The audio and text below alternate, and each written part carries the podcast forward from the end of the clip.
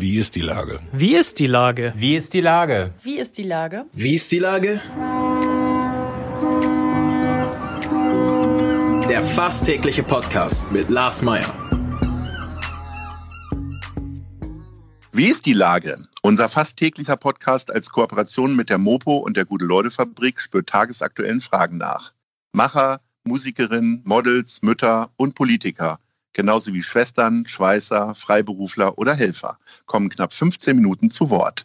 Die Auswahl ist rein subjektiv, aber immer spannend und überraschend. Mein Name ist Lars Meyer und ich rufe fast täglich gute Leute an. Unser Partner, der das diese Woche möglich macht, ist Asklepios. Herzlichen Dank. Heute befrage ich den Bezirksamtsleiter von Eimsbüttel, Kai Gittgens. Ahoi, Herr Gittgens. Moin, Herr Mayer. Lieber Herr Gittgens, ich bin vor einigen Wochen nach Eimsbüttel gezogen und gehöre sozusagen zu den neueren Schafen in Ihrer Herde. Ja, cool. Was muss ich über Eimsbüttel unbedingt wissen und was muss ich sehen? Also Eimsbüttel ist so ein Stück Torte von der Stadt Hamburg mit allen sozusagen verschiedensten Facetten, die so eine Stadt hat, von der von dem hochverdichteten Innenstädt, innerstädtischen Bereich in Eimsbüttel bis hin zu den äußeren, fast schon ländlichen Stadtteilen wie Schnelsen und Niendorf.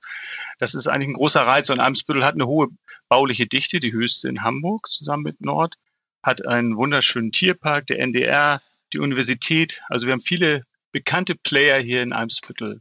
Nivea bringt man ja Sie, ein. Das ist jetzt, ist jetzt, ja fast kein, ja, danke. Aber ja. ähm, Nivea bringt man ja, und das ist ja keine Werbung, bringt man ja auch immer mit Eimsbüttel in Verbindung. Ja, oder? in der Tat hatten wir ja bis gestern äh, den einzigen DAX-Betrieb, DAX-Konzern hier in Hamburg und in Eimsbüttel. Das ist jetzt nicht mehr so, aber ich habe schon mit den Kollegen von Bayersdorf gesprochen, die sind ganz zuversichtlich, dass das Ende des Jahres wieder das wird wenn mhm. der DAX auf 40 Betriebe wieder, Unternehmen wieder hochgeht. Ist es dann tatsächlich so, dass man sich um den größten Gewerbesteuerzahler auch noch mal ein bisschen mehr persönlich kümmert und mal nachfragt, wie sieht so aus? Weil ich sag mal, wenn Bayersdorf Schnupfen hat, dann hat Eimsbüttel mindestens eine richtige Grippe, oder?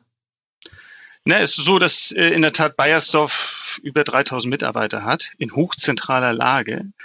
Arbeitsplätze hat, was natürlich total klasse ist, auch für unsere, unsere Idee, dass wir eine gemischte, eine gut sortierte Stadt haben, äh, und wenn denn wir so viele Arbeitsplätze im innerstädtischen Bereich haben. Insofern ist das schon ein wichtiger Player, aber der kriegt jetzt auch keine Sonderbehandlung. Wir kümmern uns natürlich auch um kleine Unternehmen, aber im Konkreten ist es im Moment mit Bayersdorf so, dass äh, die auch einige Bauvorhaben haben. Die bauen ihr Headquarter neu und es gibt da Umsortierung auf den Flächen, so dass wir dort ein neues Wohnquartier mit 700 bis 900 Wohnungen auf dem Bayersdorf-Gelände errichten. Und insofern gibt es da natürlich im Moment vor diesem Hintergrund doch einen engeren Austausch mit äh, Bayersdorf. Völlig klar. Jetzt kommen wir nochmal auf die Sehenswürdigkeiten zurück. Ähm, also was muss ich denn so, also ich sag mal, wenn Leute nach Hamburg kommen, dann fahren sie bei Kasse, bei, bei Kassenmeier oder wem auch immer, äh, gehen auf den Ulsdorfer Friedhof, äh, rote Busse, gehen auf den Michel und so. Was sind so diese, diese, das musst du unbedingt machen in Eimsbüttel? Weil sie jetzt neu in Eimsbüttel sind. Da müssen sie mal wissen, wo sie hingehen. Ne? Also ja, Hagenweg, klar. Ich Hagenweg irre da immer nur noch äh, irgendwie um die Osterstraße rum. Ja, ja, also die Osterstraße kann man natürlich immer empfehlen. Eine ganz unaufgeregte Einkaufs, äh, Einkaufsstraße und ein zentraler Ort in Eimsbüttel, der noch nicht so abgedreht ist und äh, viele interessante Geschäfte hat und äh, sehr sehr äh, dynamisch ist so. Und ansonsten die Klassiker sind natürlich Hagenweg, völlig klar aber auch die Alster, Alster Vorland, also mit wunderschönem Blick auf die Kirchtürme Hamburgs, aufs Rathaus. Äh, das ist auf jeden Fall zu empfehlen. Äh, wir haben ja gerade über Ihre Beziehung zu Nivea gesprochen. Wie ist denn das bei Hagenbeck? Ich meine, da ist ja auch richtig Rummel äh, am Gange und äh, das ist ja quasi mehr Zirkusfamilie als, als Tierparkfamilie. Äh, lesen Sie das nur und nehmen das zur Kenntnis oder greift man da auch mal zum Hörer und sagt, Leute, Jetzt ordnet euch da mal. Oder wie läuft sowas? Ich glaube, da ist man gut beraten, wenn man sich da erstmal raushält. Nein, in der Tat habe ich da im Moment keinen äh, großen Austausch. Äh, auch, dort, äh, auch dort mit HMB gab es Phasen, äh, wo wir einen sehr intensiven Austausch hatten, nämlich in der Zeit, wo sie sich ja auch völlig neu sortiert haben, ihren Eingangsbereich neu gemacht haben, neue Wohnungsbau da auf ehemaligen Hagenwegflächen entstanden sind wie das äh, Tropenaquarium entstanden ist. Da hatten wir einen unmittelbaren äh, sozusagen Ansatzpunkt, wo wir natürlich einen sehr engen Austausch hatten auch. Und äh, ja, das war schon eine schöne und gute Zeit und Hagenbeck hat sich da, glaube ich, auch gut aufgestellt. Und insofern bin ich auch ein bisschen traurig darüber, dass im Moment äh, private Streitigkeiten äh, sozusagen so ein bisschen die Erfolge der letzten Jahre vielleicht gefährden. Ich kann es nicht richtig einschätzen, aber ich sag mal, gut ist es sicherlich nicht. Mit, we mit wem von Ihren Kolleginnen und Kollegen der Bezirksamtsleiter äh, würden Sie am ehesten tauschen wollen und mit wem am wenigsten eigentlich? oh, Entschuldigung, dass ich da so lange. Das ist schwer zu sagen. Also ähm, ich sag mal, einerseits ist, Sie glaube kommen ich. um Antworten nicht herum. Ne? Sie können jetzt erzählen, was schon, Sie wollen. ich will dann schon. schon Namen hören. Ja. Ja, ich würde mal sagen, äh, also der das äh, Bezirksamt Mitte ist echt total spannend, aber Ja. auf der anderen Seite auch sehr anspruchsvoll, weil man dort eben immer im Fokus steht und immer ganz eng äh, in, in Auseinandersetzung oder Zusammenarbeit mit dem Senat agiert. Und Also Falco Drossmann Insofern- darf seinen Job behalten. ja, ja Wer klar, muss also um ich seinen Job sagen, fürchten, wenn Sie es entscheiden dürften? Wo würden Sie hingehen? niemand, ich bin total froh hier in Eimsbüttel. Naja, aber es gibt doch sicherlich noch einen Bezirk, den Sie auch ganz cool finden, oder? Also wenn man jetzt einfach nur mal so von der Mhm. Struktur her Einfach find- nur so. Ja, ja, einfach so, sie bringen mich da auf eine schöne Fährte, ich weiß. Aber trotzdem, ich habe engen Draht zu äh, Steffi von Berg und sie weiß, dass ich Altona als Bezirk auch total spannend finde mit den Elbvororten und andererseits Ottensen und Altona.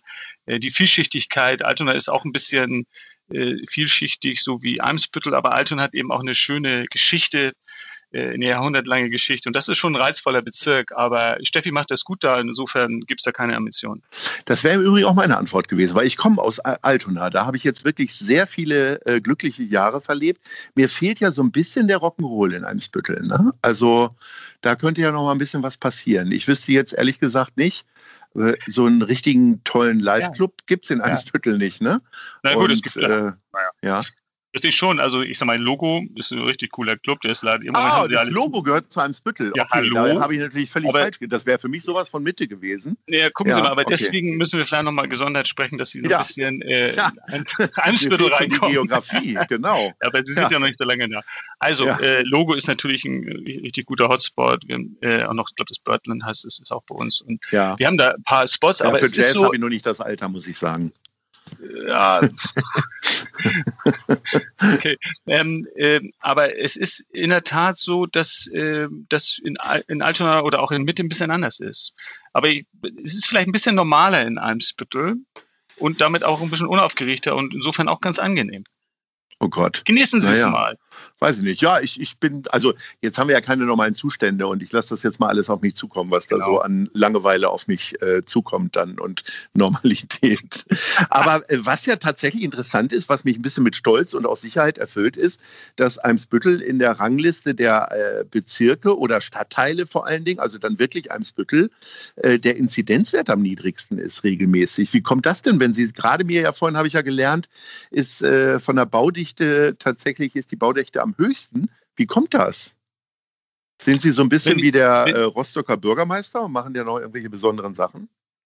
Ich war nicht im Möbelhandel tätig vorher.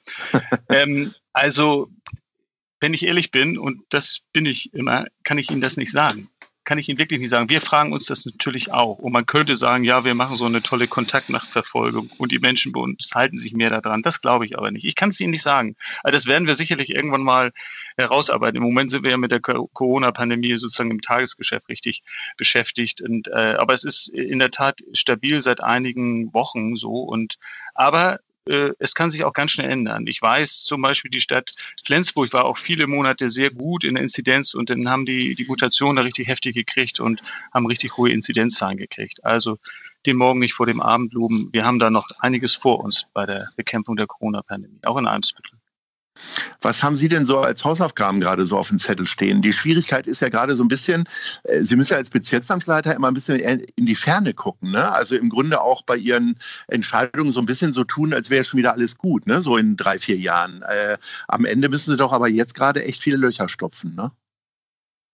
Naja, das ist natürlich, also wir haben das Tagesgeschäft und vor allen Dingen haben wir ja äh, Corona eben auch noch nicht Mhm. nebenbei, sondern das nimmt natürlich auch sehr viel ein. Mir ist aber ganz wichtig, und das seit Anfang, also seit meiner Amtszeit, seit Anfang an, dass ich auch immer ein Stück weit eine Idee für die Zukunft entwickle oder die Zukunft suche, nenne ich das jetzt mal eben. Deswegen haben wir, äh, habe ich am Anfang meiner Amtszeit das Thema Eimsbüttel 2040, Zukunft lebenswert gestalten ins Leben gerufen. Wir haben ein räumliches Leitbild entwickelt, wo wir gemeinsam mit der Politik festgelegt haben, wo Eimsbüttel wachsen kann, Ne? An den Schnellbahnhaltestellen, in den Zentren äh, und an den Magistralen wo Eimsbüttel grün bleibt in der Landschaftsachse und wo Eimsbüttel auch aufpassen muss, dass wir weiterhin gut Arbeitsplätze hier haben.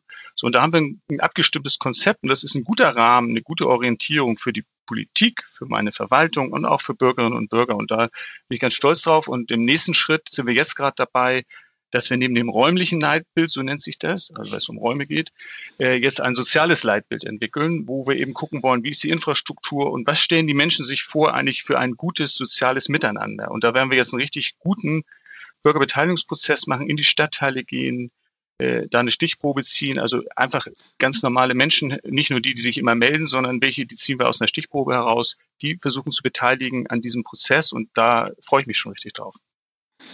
Wenn Sie Leitbilder für 2040 entwickeln, heißt das auch, dass Sie so ganz glücklich sind auf Ihrem Posten und sich vorstellen können, äh, bis 2040 Bezirksamtleiter zu sein? Na, ich glaube, da ist die Altersgrenze deutlich überschritten. Insofern 2040 wird es nicht sein. Ich fühle mich sehr wohl in meinem Job. Das bringt richtig Spaß äh, und äh, ja, ich genieße das. Und juckt sie trotzdem manchmal in den Fingern? Also es gibt ja Bezirksamtleiter, die heute Innensenator sind. Und äh, ich sage mal, Sie haben ja gewaltige Auslandserfahrung äh, schon, ähm, aber Sie bleiben einfach in Eimsbüttel. Oder gibt es da doch noch mal was, wo man so hinspringen könnte?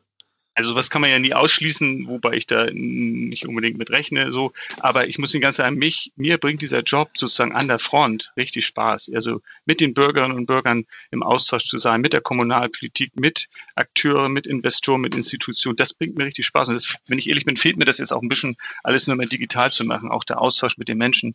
Äh, und das ist echt ich sag mal, mein Leben. Ich habe das auch vorher schon, ich war ja auch mal in der Kommunalpolitik und so, das genieße ich echt und das bringt Spaß und das ist auch echt eine coole Aufgabe. Und dann so ein Bezirk in Krisenzeiten und aus dem ähm, auch in Krisenzeiten und jetzt so aus dem Homeoffice heraus oder gehen Sie äh, jeden Tag ins Amt? Nee, ich, Im Moment ist es äh, im Wechsel. Ich bin zwei Tage im Amt oder drei, je nachdem, und zwei oder drei Tage hier im, im Homeoffice. Das hängt so ein bisschen ab, ob ich mal einen Präsenztermin habe und so. Aber die sind natürlich im Moment sehr, sehr wenige. Aber Was werden Sie denn als erstes machen, wenn die große Sirene ertönt, sage ich mal, um bildlich zu sein? Äh, alles ist vorbei, alle sind geimpft. Und äh, was wäre so das Erste, was Sie machen würden? Na, da fallen mir zwei Sachen ein. Einmal mache ich mein Format Bezirksamtsleiter vor Ort wieder. Da haben wir so einen Infostand, wo ich auf die Wochenmärkte gehe und mit den Bürgern zwei, drei Stunden diskutiere. Darauf habe ich echt wieder Bock und freue ich mich drauf. Und das Zweite ist, ich spiele wieder Fußball ich habe, ich bin vor fünf Jahren angefangen, äh, Fußball in unserer Betriebssportmannschaft zu spielen. Die verdammten im Kleinfeld, so heißen wir, glaube ich. Und wir, wir spielen nur quer rüber, aber irgendwie auch in der kleinen Staffel und alle so in meinem Alter und das bringt richtig Spaß. Wir gewinnen zwar nicht immer, aber es bringt richtig Spaß und das genieße ich total und äh, vermisse ich im Moment auch. Lieber Herr Getkins, das war ein munterer Austausch. Vielen Dank dafür. Und äh, ja, wenn dann wieder alles normal ist, sehen wir uns wahrscheinlich dann auf meinem Markt sozusagen in der Nähe in der Grundstraße. Ja. Und äh, dann freue ich mich aber auch, wenn ich mal wieder anrufen darf. Herzlichen ja. Dank und Ahoi. Ja, herzlichen Dank und ich freue mich, Sie wieder mal zu sehen. Alles klar. Ciao. Tschüss. Dieser Podcast ist eine Produktion der Gute-Leute-Fabrik und der Hamburger Morgenpost.